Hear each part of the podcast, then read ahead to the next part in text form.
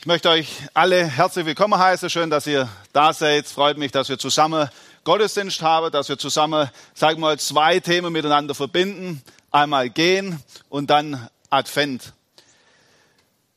Ich denke, wir sind uns bewusst, wer geht, egal wohin, sei es, sagen wir mal, einfach vor die Haustür oder um die ganze Welt, der muss erstmal verlassen.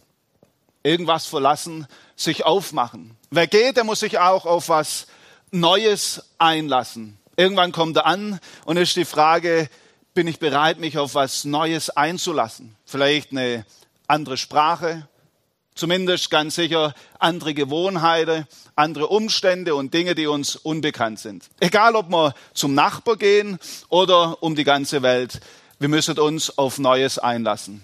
Wer aber auch geht, der bekommt und gewinnt neue Dinge, neue Kontakte, neue Möglichkeiten und so weiter.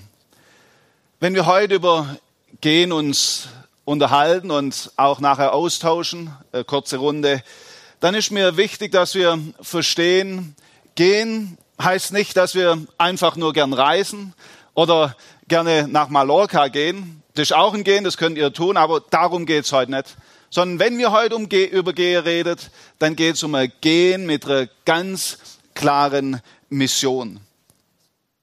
Der Ruben hat es uns äh, bereits vorgelesen aus Matthäus 20, die Verse 18 bis 20.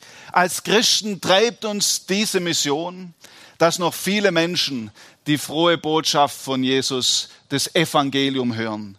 Unsere Freunde, Mitmenschen, aber bis ans Ende der Welt Menschen diese Botschaft kennenlernen. Die Botschaft lautet, es gibt den lebendigen Gott, der zu uns Menschen gekommen ist und der uns ganz persönlich begegnet ist. Deshalb und nur deshalb gehen wir. Mission, ich weiß, dieses, dieses Wort, das hört man heute nicht mehr so gern. Und teilweise bestimmt auch zu Recht, weil Mission sicher teilweise falsch gelebt und verstanden wurde. Aber auch wenn das so ist, meine ich, sollte es uns nicht daran hindern, diesen Begriff zu verwenden. Ich behaupte heute sogar, jeder von uns hat eine Mission und ihn treibt eine Mission. Ich war sechs Jahre lang in der Industrie und ich muss sagen, ich habe dort einiges an Mission erlebt. Es wurde viel investiert, da wurden alle Kanäle genutzt, um Werbung für das Produkt zu machen. Das war natürlich das beste Produkt, das es gab, jeder musste es haben, deshalb wurde so fest um das geworben. Auf Messen, in Hochschulen, da wurde ganz viel unternommen, dass gute Mitarbeiter gefunden wurden. Wir im Versuch, wir haben gearbeitet, optimiert, verbessert. Und wir können die, Fra die Frage stellen, ja, wozu dieser Aufwand für einen popligen Staubsauger? Uns trieb eine Mission. Die Mission war, einen kleinen, kompakten, möglichst geräuscharmen und gut zu reinigen Staubsauger zu entwickeln. Dafür gaben wir alles zumindest meistens. Wenn wir heute über Mission sprechen, dann ist es ein ganz klarer Auftrag, geht hin in alle Welt, verkündigt das Evangelium. Und wir gehen damit nicht für eine Firma, erst recht nicht für ein Produkt, nicht mal für eine Kirche oder Gemeinde, sondern unser Gehen hat einen ganz einfachen Grund. Wir gehen, weil Jesus zu uns kam. Deshalb passt es ausgezeichnet Gehen und auch Weihnachten zusammen. So ist mir ein Anliegen im ersten Teil, dass wir zusammen anschauen, ja, wie hatten Jesus seine Mission verstanden? Wie ist Jesus gegangen? Und im zweiten Teil werden wir uns ganz praktisch der Frage stellen, was bedeutet es jetzt für uns zu gehen? Zwischendrin werden wir noch ein Interview haben. Es freut mich, dass Rahel da ist, die vom Steffen interviewt wird. Und sie wird berichten, was hat es bedeutet für sie und ihre Familie zu gehen nach Papua Neuguinea. Ich möchte beginnen mit dem ersten Punkt, den ich wie folgt überschrieben habe, gehen wie Jesus. Als Gott seinen Sohn Jesus auf unsere Erde gesandt hat, da tat er das mit einer ganz eindeutigen Mission, dass wir zurückfinden in die Gemeinschaft mit dem lebendigen Gott. Dass wir nach Hause finden und es erleben, wie sehr Gott sich nach uns sehnt und uns beschenken möchte mit allem, was ihm wert ist. wenn wir heute über Gehen reden, ist mir deshalb wichtig, dass wir uns Gedanken machen. Was hat es Jesus gekostet zu gehen? Was beinhaltet für Jesus das Gehen vom Himmel auf die Erde? Und hier möchte ich euch kurz einbinden. Überlegen wir doch mal zusammen. Was hat das Gehen für Jesus alles für Aspekte? Was hat es für Jesus beinhaltet, zu uns zu kommen? Traut einfach, sagt's laut, ich werde es wiederholen, dass es jeder hört. Keine Angst, die Kamera macht die Augen zu. Ja? Sagt einfach, was es für euch bedeutet. Was bedeutet es für Jesus zu gehen? Das Gebet, ja, das ist dann vor allem für uns, aber für Jesus, was hat es für ihn beinhaltet zu gehen? Ja, also das ist zentral, das Gebet sicherlich für unseren Auftrag. Himmel zu verlassen, also verlassen. Was noch? Erniedrigung, absolute Erniedrigung. Ja, ausgezeichnet Teil seiner Macht und Herrlichkeit aufgeben.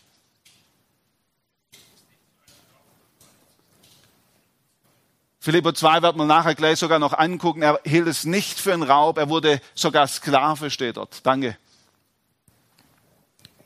Liebe, natürlich, die Liebe hat ihn getrieben. Und er hat auch die Menschen geliebt, zu denen er kam. Gehorsam, selbstverständlich, ja. Vielen Dank. Also ich finde es sehr schön, was da zusammenkam. Und wir lesen jetzt gleich diese Stelle, die schon erwähnt wurde aus Philipper 2, 6 bis 8. Ich finde, die beschreibt es so großartig, was es für Jesus bedeutet hat. Dort lesen wir, obwohl Jesus in jeder Hinsicht Gott gleich war, hielt er nicht selbstsüchtig daran fest, wie Gott zu sein. Nein, er verzichtete darauf und wurde einem Sklaven gleich. Er wurde wie jeder andere Mensch geboren und war in allem ein Mensch wie wir. Er erniedrigte sich selbst noch tiefer und war Gott gehorsam bis zum Tod, ja, bis zum schändlichen Tod am Kreuz. Jesus, er wusste ganz genau, auf was er sich einlässt. Er verließ alles, was ihm lieb und teuer war, der schönste Ort, den wir uns überhaupt mit unserer Fantasie vorstellen können. Und begab sich, wenn ich so sagen darf, in ein neues Zuhause, ein neues Umfeld, wo Armut und auch Entbehrung gang und gäbe war. Als er unseren Kontinent betrat, wenn ich das so sagen darf, da hat er alles hinter sich gelassen. Und er hat sich hilflos, schwach und arm gemacht, in die Hände von Menschen begeben. Gottes Sohn begibt sich in die Hände von Jesus. In seinem Gen identifiziert sich Jesus so sehr mit uns, dass er alles, was Menschsein bedeutet, durchschritten hat. Ich denke, wir alle, wir reden vielleicht gern vom Kind in der Krippe. Aber die Frage, sind wir uns bewusst, was es bedeutet hat. Ich, da, ich denke, wir können es sowieso nicht komplett erfassen. Aber Jesus wurde Mensch und damit absolut hilflos. Er hat sich in die Hände von Menschen ausgeliefert. Wir haben ja so seit ein paar Monaten auch wieder so einen Säugling bei uns zu Hause. Und ich muss sagen, so stolz ich auf ihn bin, auf unseren Levi, ich hätte ihn gern mitgebracht, um das zu zeigen, aber wenigstens ein Bild kann ich bringen. Ähm, so stolz ich auf ihn bin, muss ich sagen, so hilflos ist er. Also noch ist uns überhaupt keine Hilfe. Wenn der irgendwas von uns will, dann, dann kann, er, kann er mich mit seinem bezaubernden Lächeln, kann er uns angrinsen, er kann strampeln, er kann schreien, aber er kann überhaupt nichts dazu beitragen, dass er das bekommt, was er will. Er ist hilflos, absolut abhängig von uns als Eltern selbst wenn er was zu essen möchte, da kann ich ihm zwar sagen, im, im Kühlschrank, da, da gibt's was zu essen, kannst du eine Karotte holen, aber er kann sie ja nicht einmal schälen, geschweige denn selber holen. Hilflos. Wirklich absolut hilflos. Der Sohn Gottes wird hilflos, abhängig von uns Menschen. Er begibt sich in die Hände von irdischen Menschen auf unsere Schufe. Er kommt nicht als Besserwisser, sondern als einer, der uns auf Augenhöhe begegnet und sich hilflos macht, damit für uns damit die Türe aufgeht, dass wir erkennen, wir dürfen mit unserer Hilflosigkeit zu Jesus kommen, weil er hilflos wurde. Glaube ich, gibt es uns immer wieder Mut, selber Hilfe bei Gott auch anzunehmen. Als Jesus vom Himmel kam, verließ er das Schönste, was wir uns vorstellen können. Als Kind in der Krippe wurde er absolut hilflos. Das ist der Gott, dem wir dienen, die Jesus nachfolgen. Und so fordert mich persönlich dieses Gehen von Jesus absolut heraus. Aber in dem Gehen von Jesus liegt für mich auch die volle Befähigung, selber zu gehen. Egal wohin wir gehen, Jesus, er geht nämlich mit. Im Gehen von Jesus begegnet uns auch eben den vollständigen Sinn vom Gehen und Jesus in seiner nahbarsten Form. Jesus, er ging und er kommt so nah, näher geht gar nicht. Aber er achtet auch unsere Privatsphäre. Näher kann er nicht kommen, er wartet, bis wir ihn einladen. Deshalb drückt die Offenbarung 3.20, dass wir folgt aus, dort lesen wir, ich stehe vor deiner Tür und ich klopfe an. Näher kann Jesus nicht kommen. Er achtet unsere Privatsphäre. Aber jetzt kommt die Einladung, wer jetzt auf meine Stimme hört und mir die Tür öffnet, zu dem werde ich hineingehen und Gemeinschaft mit ihm halten. Das ist der Wunsch, warum Jesus kam. Näher kann er nicht kommen und die Frage geht an uns, haben wir die Tür geöffnet? Wenn nicht, wäre wär heute ein ausgezeichneter Tag zu sagen, und ich öffne die Tür. Ich muss nicht erst, wenn ich so sagen darf, Tisch abräumen, die Wohnung saugen und putzen, sondern das ist doch eine Folge, wenn Jesus zu uns kommt, dann kommt alles andere danach. Ich lade ein, uns mit dieser Frage zu beschäftigen, haben wir die Tür geöffnet? Und für uns, die Jesus schon aufgenommen haben, wäre es vielleicht dran, die Frage zu stellen, wäre es mal wieder dran, die Gemeinschaft mit ihm zu pflegen, um neue Motivation und die Ausrichtung fürs Gehen zu bekommen. Wenn wir auf Jesus sehen, dann bekommen wir die beste Sicht, was Gehen bedeutet. Wenn wir auf Jesus sehen, bekommen wir auch die volle Motivation und auch der Antrieb zu gehen, weil Jesus mit uns geht, wenn wir gehen. Wir haben im ersten Teil jetzt gesehen, im Gehen von Jesus liegt die Grundlage, aber auch die Befähigung und die Motivation für unser Gehen. Ich glaube, jetzt sind wir bereit, in der zweite Teil zu gehen, wir uns der Frage stellen, was bedeutet jetzt für uns? Ja, guten Morgen an euch alle hier, hier im Raum und an, an die Bildschirme und auch an dich. Ja, guten Morgen, Rahel. Ähm, ich füge dem Ganzen jetzt noch ein weiteres G hinzu, und zwar ein Grüzi. Und aus diesem Grüzi erkennen wir vielleicht schon, woher die Rahel kommt, beziehungsweise ursprünglich kommt. Wo sie jetzt ist, das werden wir jetzt noch kennenlernen. Und dann würde ich dich bitten, Rahel, dass du dich einfach mal schön vorstellst. Genau, also den Namen habt ihr schon gehört. Ich bin die Rahel Geiser, die Frau von Gerald. Und ja, wie ihr gehört habt, komme ich aus der Schweiz. Genau, da habe ich auch gewohnt bis 2011. Und da sind wir gemeinsam nach Papua-Neuguinea ausgereist, wo Gott uns dann auch drei Mädels geschenkt hat. Die sind alle dort geboren. Genau, und jetzt sind wir seit Juli 19 im Heimataufenthalt, verlängert durch Corona halt, ja, genau. Schön, danke, dass du da bist. Also, jetzt sind wir das Thema Gehen. Was bedeutet für dich Gehen? Gehen heißt für mich eigentlich loslassen vom Bekannten, aus, äh, ja eigentlich auch gehen aus meiner Komfortzone, gehen ins Unbekannte, mich öffnen für Unbekanntes, für fremde Menschen. Am Anfang hieß es auch eine neue Sprache lernen, also Pidgin. Das war für mich noch ganz unbekannt. Genau, einfach auch offen sein für Herausforderungen, für neue Abenteuer. Eine echte Horizonterweiterung, ja. Könntest du uns noch so einen kleinen Pitch-Insatz einfach einstreuen? So passend vielleicht äh, zum ersten Advent, so ein bisschen weihnachtlich oder so? Ähm, Jesus mi bin born long Bethlehem, na em kam binis, na em ba kam gen, na yumi vetimem. Ich übersetze. ähm, irgendwas mit Bethlehem und Jesus geboren in Bethlehem. Sehr ja, gut. Na? Und Mehr habe ich jetzt nicht rausgefunden. Aufnahmeprüfung bestanden, kannst nach PNG kommen. Oha. Dankeschön.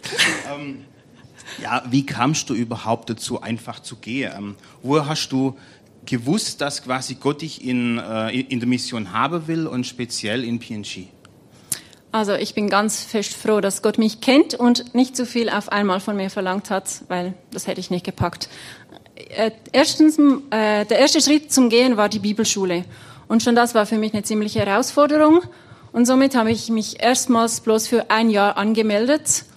Und mein Chef, ich hatte damals eine gute Stelle, hat mir sogar angeboten, diese Stelle für dieses eine Jahr offen zu halten. Und der Plan schien für mich also absolut perfekt. Ein Jahr Bibelschule und dann zurück in den Beruf. Aber ich war, glaube ich, noch gar nicht so lange an der Bibelschule. Da wachte ich eines Morgens auf und in mir dröhnte einfach der Satz, bestimmt, dass ihr hingeht und Frucht bringt. Und ich wache jetzt eigentlich nicht jeden Morgen mit einem Bibelvers im Kopf auf. Das war schon ziemlich speziell. Und vor allem war mir gar nicht bewusst, wie der ganze Vers lautet und wo der Vers steht. Also, das war echt, echt ganz speziell. Und ich habe dann im Internet, glaube ich, äh, nachgeguckt, wo der Vers steht, wie der ganze Vers lautet. Und ich möchte dann kurz vorlesen. Nicht ihr habt mich erwählt, sondern ich habe euch erwählt und euch dazu bestimmt, dass ihr hingeht und Frucht bringt und eure Frucht bleibt, damit der Vater euch gibt, was auch immer ihr ihn bitten werdet in meinem Namen. Ja, das hat mich ziemlich aufgewühlt. Und ich habe dann ein Gespräch gesucht mit dem Bibelschulleiter und habe ihm das erzählt. Und ja, habe dann auch anschließend meinem Chef eine E-Mail geschrieben, ihm erklärt, dass ich jetzt nicht mehr ins Geschäft kommen werde und habe dann eigentlich so mein Ja gehabt für den Weg, den Gott mich führen will, Richtung Mission. Und etwas später, oder einige Zeit später, hat mir dann auch Gerald, der bereits für Papua-Neuguinea bestimmt war, einen Heiratsantrag gemacht und somit waren dann auch die Würfel für PNG gefallen. Schön, das freut mich. Und ja, ähm, Schweiz so als ich sag's mal so, so das beste Land Europas will ich jetzt nicht sagen, aber so in Bezug auf Kultur und Fortschritt ähm, ist die Schweiz ja ziemlich weit, würde ich mal sagen. Und jetzt noch PNG, das ist ja jetzt für Südostasien, würde ich jetzt mal sagen, nicht wirklich so das, ja, das fortschrittlichste Land. Ich will jetzt sagen, niemand zu nahe treten. Deswegen, ähm, höre ich jetzt lieber auf. Aber wie hast du das Ankommen in diesem unbekannten Land ähm, gefühlt, so Clash of Cultures mäßig? So, wie war das für dich? Ja, das war schon, ehrlich gesagt, ziemlich herausfordernd. Ich war da auch gerade noch frisch schwanger, die Hormone sowieso irgendwo oder nirgendwo oder wie auch immer. Genau, und ja, halt eben, man kann sich noch nicht mit den Leuten unterhalten, man kennt die Sprache noch nicht, die Kultur ist einem noch fremd, also verschiedenes Verhalten ist einfach mal ja, man ist anders geprägt. Und das war schon recht herausfordernd. Aber mehr und mehr habe ich dann auch gelernt, die Leute zu lieben, mich auch interessiert für ihre Kultur und gemerkt, dass es echt spannend ist und auch immer mehr Freundschaften knüpfen können mit den Einheimischen. Und ja, auch das Erlernen der Sprache, das hat natürlich sehr viel geholfen, wenn man sich auch verständigen kann und mit den Leuten reden kann. Genau. Und was ist dir oder beziehungsweise wo ist dir am schwersten gefallen, loszulassen? Ein Punkt, der, ja, das ist die Freiheit, die man hier eigentlich so in Deutschland oder in der Schweiz hat. Also ich kann als Frau jederzeit ins Auto steigen, hinfahren, wo ich will, wenn ich es mit meinem Mann abgesprochen habe, sowieso. genau, und auch wenn es dunkel ist, nachts darf ich als Frau noch unterwegs sein, alleine.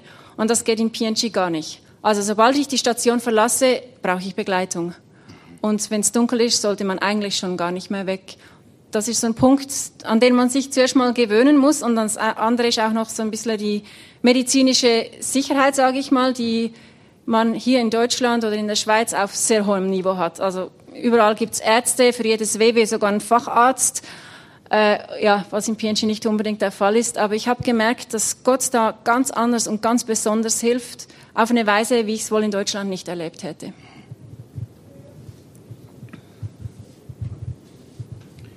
Genau, aufgrund von diesen kulturellen Unterschieden gibt es aber bestimmt auch Vorteile bzw. Ähm, Eigenarten von Leuten in PNG, die, ähm, ja, wo wir in Deutschland oder speziell auch in der Schweiz einfach was davon lernen können. Fällt dir da spontan was dazu ein, wo wir von den Leuten in Papua Neuguinea einfach auch was lernen können für uns? in der heutigen Zeit, vor allem jetzt in dieser Corona-Zeit? Ja, also die Gastfreundschaft. Also was die äh, großzügig sind und einfach das Beste geben, selbst für uns fremde Leute, Ausländer. Also das ist echt bewundernswert. Und was ich auch schätzen gelernt habe, ist ihre Zeit. Wir hier sind so oft im Zeitdruck, haben unser Programm uns, der nächste ist oft zweitrangig. Und die haben einfach Zeit, mal hinzusitzen, mal zu reden, zusammen zu beten, über den Glauben zu reden oder auch über alltägliche Dinge. Man kann einfach füreinander auch noch mehr da sein, ohne, ah, jetzt ist schon so spät, ich sollte doch mal schnellstens weg, oder? Also, äh, wie lange haben wir eigentlich noch Zeit äh, zum Thema? Jetzt, mir hin eine Weile, oder? Okay, super. Jetzt kommt die nächste Frage, die ist vielleicht auch für sehr, sehr viele spannend, vor allem für viele Jugendliche, die vielleicht innerlich auch einen gewissen Drang haben oder etwas hören und so das Gefühl haben, sollte ich vielleicht auch in die Mission gehen. Und da gibt es eine andere Stimme, die sagt dann quasi, nee, nee, das brauchst du nicht. Und dann kommt einfach die Frage, ja, braucht man in Papua-Neuguinea überhaupt noch Missionare? Das kann man ja als Schutzbehauptung annehmen, nicht zu gehen. Also würde ich so machen. Genau, ja. Also mal erstens, jeder Mensch ist entweder ein Missionsfeld oder ein Missionar. Das finde ich ein wichtiger Satz, genau. Und wenn du ein Christ bist, bist du eigentlich, sollte jeder Christ sollte ein Missionar sein. Und ja, ganz klar braucht es in Papua-Neuguinea noch Missionare. In den letzten Jahren ist das Personal extrem stark zurückgegangen. Wir mussten verschiedene Arbeiten abgeben, die wir eigentlich noch nicht unbedingt hätten abgeben wollen, so einfach aufgrund von fehlendem Personal. Und die Gemeinde ist sehr stark gewachsen und sie sind auch sehr dankbar für geistliche Unterstützung. PNG ist zwar ein christliches Land, aber ist sehr stark mit dem Animismus vermischt. Und auch gerade so in Finanzen, Administration, da merkt man einfach, dass man in einer völlig anderen Kultur lebt, wo andere Wertmaßstäbe Maßstäbe gelten, das Stammesdenken vorhanden ist. Und für sie ist es manchmal echt richtig herausfordernd, dem Druck vom Stamm zu widerstehen, gerade im Büro mit den Finanzen. Und da sind sie auch echt dankbar, wenn wir neutrale Personen sie da unterstützen können. Super. Und jetzt kommen wir zu einem Dreieck sozusagen. Sagen wir mal oben Schweiz, dein Geburtsland, dann hier Deutschland, dann da Papua-Neuguinea. In diesem Spannungsfeld, in diesem Spannungsdreieck sozusagen, ähm, wo hast du jetzt zum Beispiel dein Bild ähm, ändern müssen? Also in Bezug auf, man hat ja immer so seine Vorstellungen, wie ist Deutschland, wie ist Deutschland tatsächlich rein? oder, äh, oder ja, mhm. gar nicht so viel anders wie jetzt im Kanton Zürich, wo ich herkomme. Ich habe gemerkt, dass die Schwaben ein bisschen spärlich sind zum Teil mit Komplimenten. Ja gut, ich könnte ich, dir jetzt die Deutschen sehr, also, äh.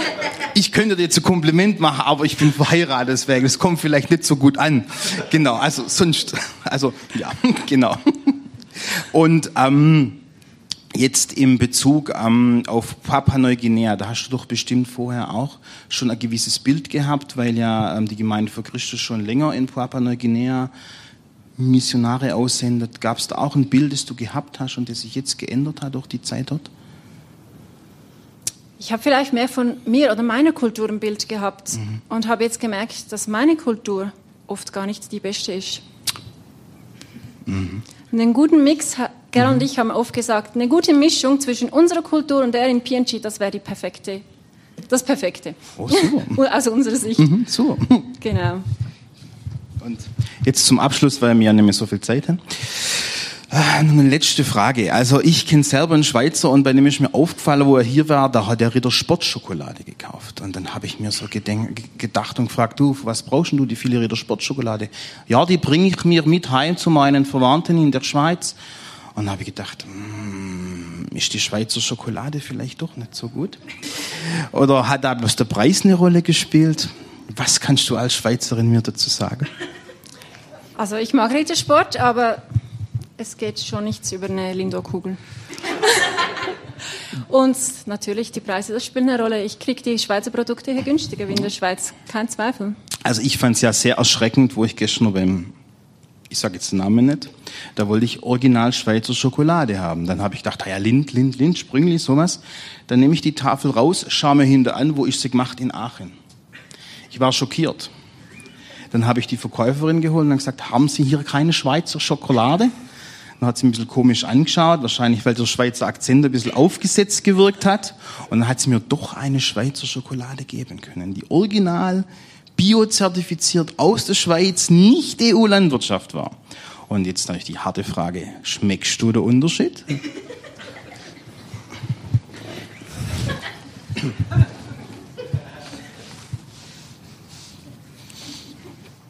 Also es wurde verordnungsgemäß ausgepackt und also ist jetzt nichts Corona-mäßiges. Das sind jetzt zwei Tafeln Schokolade. Und da steht immer drauf, was es ist. Deswegen bitte nicht von unten nehmen, mhm. sondern einfach mal so nehmen. Und dich, dann darfst du mal testen und du musst herausfinden, welches die Schweizer Schokolade ist und welches die deutsche ist. Oh je, da bist du an der falschen Adresse gelangt, wenn es keine Lint ist.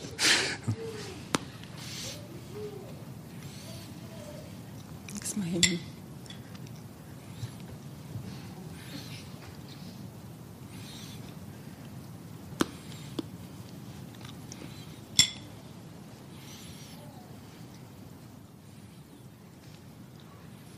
Das ist die Schweizer.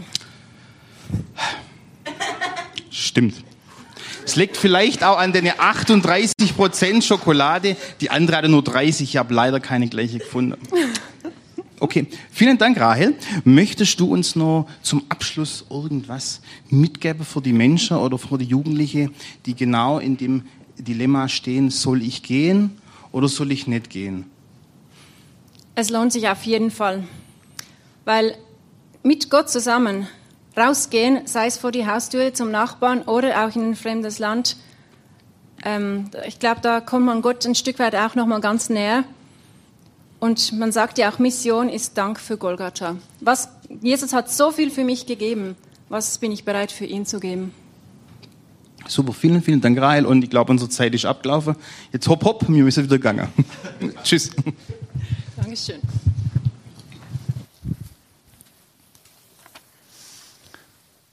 Danke für das erfrischende Interview. Wir haben, wurden ermutigt, gehen lohnt sich. Ich habe so gedacht, ja gut, für, für dich, Rael, hat sich ja auf jeden Fall gelohnt. Es gibt ja so ein Sprichwort, Bibelschule ist wie eine Schuhfabrik. Man geht alleine rein und kommt zu zweit raus.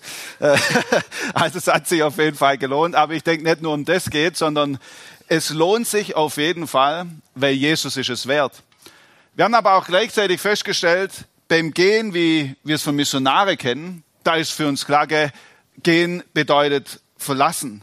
Gehen heißt aber auch äh, ankommen, sich auf was Neues einlassen.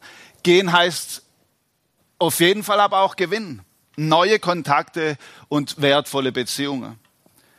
Und so möchte ich beginnen nochmal mit dem ersten, weil ich überzeugt bin, das gilt auch für uns. Und genau das ist die Frage, gilt das Gleiche denn auch für uns, die vielleicht nur für die Haustür gehen und nicht um die ganze Welt. Und ich bin überzeugt, es gilt auch für uns.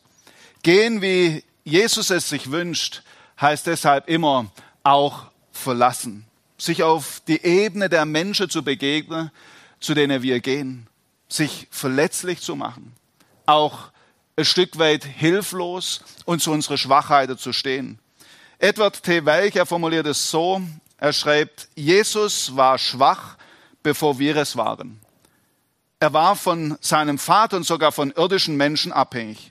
Er ist nicht gekommen, um sich dienen zu lassen, sondern um zu dienen und tat dies Seite an Seite mit Menschen. Soweit es uns möglich ist, handeln auch wir untereinander so. Das bedeutet ganz praktisch Gewohntes und Gemütliches hinter uns zu lassen. Ich würde es mal so sagen, wer sein Hindernet vom Sofa schwingt, der, der wird auch nie gehen.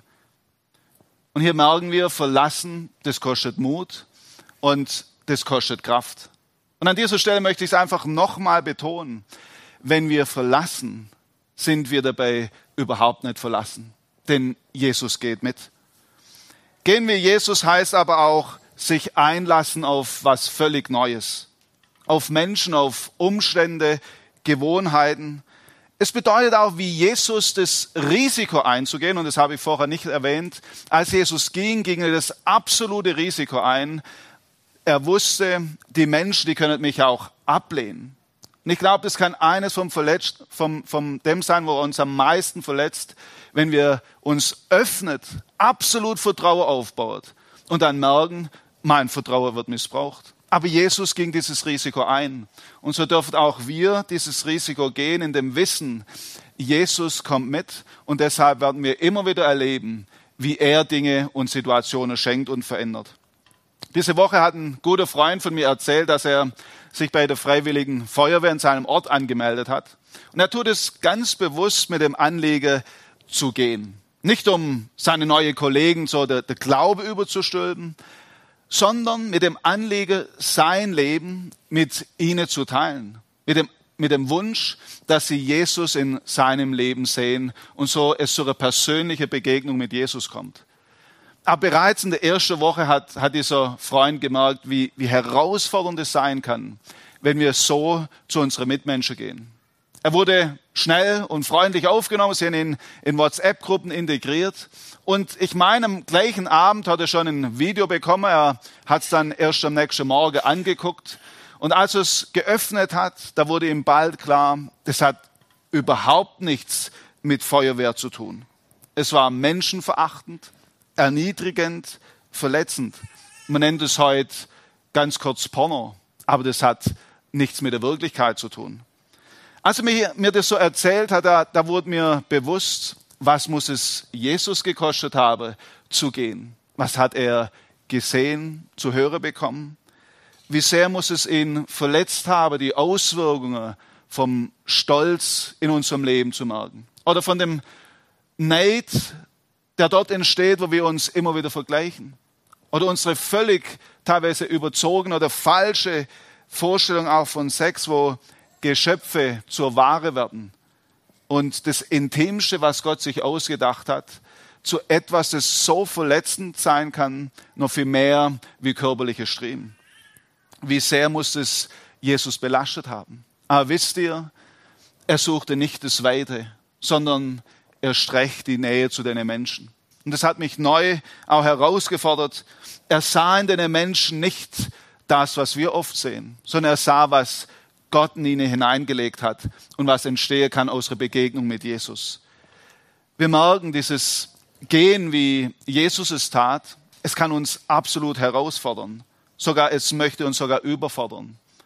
Aber nur dann, wenn wir damit nicht zu Jesus gehen, und uns immer wieder von ihm beschenken lassen, in dem Bewusstsein, wenn wir gehen, dann geht er mit. Bei allem dürfen wir dabei nicht vergessen, wer geht, wird auch immer wieder gewinnen. Wer verlässt und sich aufmacht, wird erleben, dass er neue Kontakte bekommt. Ja, wir sehen das Risiko, dass wir verletzt werden können. Aber ich glaube, daran sollte man nicht stehen bleiben, sondern wir sehen immer wieder, wenn wir gehen, können wir Teil vom größten Wunder werden, das es gibt, nämlich dass ein Mensch für die Ewigkeit gewonnen wird. Diese Beziehung ist so eng, dass wir, dass wir uns sogar Geschwister nennen. Das kann entstehen dort, wo wir gehen. Wir lesen als oder haben es gelesen als Familie gerade äh, eine Geschichte, die sehr gut passt zu diesem Thema. In die Klasse von Elke war ein neues Mädchen gekommen, sie hieß Lenora und von Anfang an war die Lenora die Zielscheibe von Spott und absoluter Verachtung. Sie war ungepflegt, schlecht gewaschen, sie roch auch komisch. Und so war sie nahe schnell die Außenseiterin. Die Elke hat aber ermutigt durch ihre Eltern eines Tages den Mut gefasst, ich werde diesen Kreis durchbrechen. Und als ich sah, die Lenora kommt jetzt in die Schule, da ging sie zu ihr hin, hat sie willkommen geheißen und zog damit natürlich den Spott der Klassenkameraden auf sich. Am gleichen Mittag hat sie dann die Lenora mit nach Hause genommen und sie hat bei ihnen Mittag gegessen. Und dort haben sie schnell herausgefunden, was der Grund war, warum Lenora so kam, wie sie kam. Sie hatte weder Vater noch Mutter, sie wohnte bei ihrer Familie, die nicht ihre war die sie nur wahrscheinlich aufgenommen hatte wegen Geld, um ihren Alkoholkonsum zu finanzieren. Diese Annahme und die Nähe von Elke, die hat ihr, hat ihr einiges gekostet. Aber, um es kurz zu machen, es hat sich gelohnt. Sie hat erlebt, wie Lenora vor Trauer gefasst hat, sich mehr und mehr verändert und sogar eine gute Freundin wurde, am Ende sogar zu ihrer Schwester.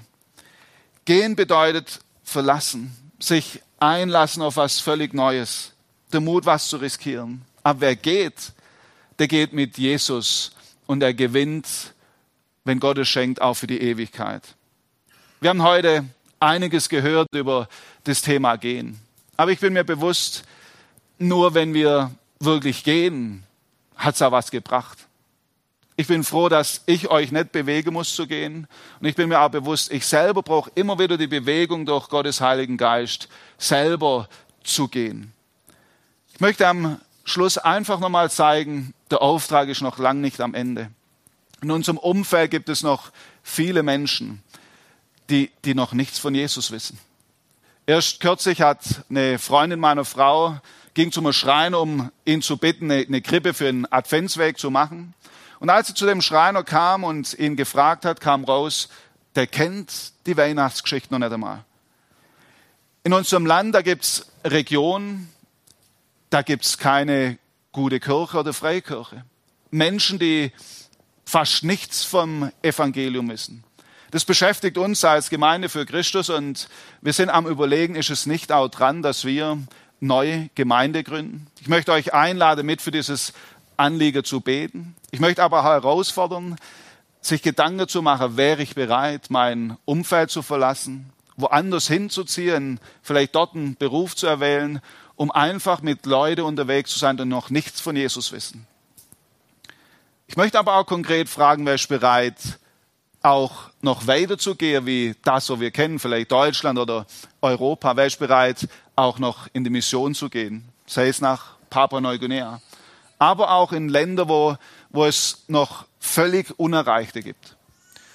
Es gibt eine Region in, auf dieser Welt, man nennt diese Region das 1040-Fenster. In diesem Fenster, das die Breitengrade 10 und 40 unterhalb dem Äquator umschließt, leben zwei Drittel der Weltbevölkerung. Und diese zwei Drittel der Weltbevölkerung haben weder Zugang zur Bibel noch zur christlichen Kirche oder Gemeinde. Sie haben überhaupt keine Ahnung von Jesus Christus, weil dort häufig auch Christen verfolgt werden. Ich möchte uns einladen, ganz besonders für diese Region zu beten, weil Jesus sagt, er hat den Wunsch, bevor er kommt, dass alle Völker alle Stämme, alle Nationen mit dem Evangelium erreicht werden. Ich möchte aber auch ermutigen, ein konkretes Gebet zu sprechen. Das Gebet, Herr, hier bin ich, sende du mich. Nun weiß ich, dieses Gebet, das, das möchte uns teilweise Angst machen. Aber ich möchte es zum letzten Mal nochmal sagen, wenn wir gehen, Jesus, er geht mit. Wenn wir verlassen, er verlässt uns nicht. Das ist der Trost und die Motivation, die wir auch haben beim Gehen. Ich habe gemerkt bei der Vorbereitung, ich hätte mir selber wahrscheinlich das Thema Gehen nicht gewählt. Ich habe es mir auch nicht gewählt. Aber bei der Vorbereitung habe ich gemerkt, es passt ausgezeichnet zusammen. Es gibt eigentlich keine bessere Zeit wie Advent, um über Gehen zu reden. Weil wir dort wissen, Jesus kam zu uns, er wurde Mensch, schwach, hilflos um uns zu begegnen. Im Gehen von Jesus finden wir auch die gesamte Motivation, selber zu gehen. Wir verstehen, was gehen bedeutet. Wir gehen mit einer großartigen Perspektive, mit dem Wunsch, dass wir gemeinsam den Ort erleben, den Jesus verlassen hat, um uns die Ewigkeit vorzustellen und zu zeigen, dorthin möchte ich euch bringen. Ein Ort, wo es keinen Schmerz mehr gibt, keine Verachtung, kein Kopfweh und Zahnweh, ein Ort, wo wir absolute Geborgenheit erleben. Die Vision, die wir dabei vor Augen haben dürfen, wenn wir gehen, die möchte ich euch als letztes vorstellen. Wir finden es in der Offenbarung 7, 9 bis 10. Da lesen wir, jetzt sah ich eine riesige Menschenmenge, so groß, dass niemand sie zählen konnte. Die Menschen kamen aus allen Nationen, Stämmen und Völkern. Alle Sprachen der Welt waren zu hören. Sie standen vor dem Thron und vor dem Lamm. Alle hatten weiße Gewänder an und trugen Palmzweige in der Hand.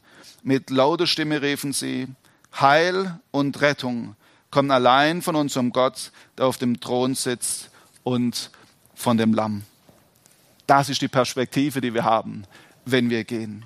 Dafür lohnt sich wirklich auch alles hinter sich zu lassen, weil Jesus es wirklich wert ist. Ich möchte noch mit uns beten. Ich danke dir, Herr Jesus, dass du Mensch geworden bist. Und das sage ich so leicht und ich bin mir viel zu selten bewusst, was es dir wirklich gekostet hat. Wahrscheinlich werde ich eine Ewigkeit dazu brauchen, um das zu verstehen. Aber ich danke dir, dass du diesen Schritt gegangen bist und dass du nicht nur auf diese Erde gekommen bist, sondern auch in mein Leben. Und ich bitte dich, dass wir alle, die wir heute hier sind, die auch zuschauen, für sich die Frage beantworten, bin ich wirklich bereit, eine gute, eine klare, eine eindeutige Antwort zu geben auf die Frage, wo du uns stellst, die Einladung, unser Leben dir zu öffnen. Und ich bitte dich aber auch um uns als deine Nachfolger, dass du uns neu motivierst, wirklich zu gehen. Dass wir unsere Ängste, Sorgen und auch die Zweifel bei dir abladen, um zu erleben, bei dir werden wir befähigt. Bei dir werden wir motiviert und bei dir werden wir immer wieder neu ausgerichtet. Ich bitte dich konkret für mich, aber auch für jeden, der heute hier ist, dass wir neu diese Perspektive haben, dass es lohnt, weil du es wert bist. Amen.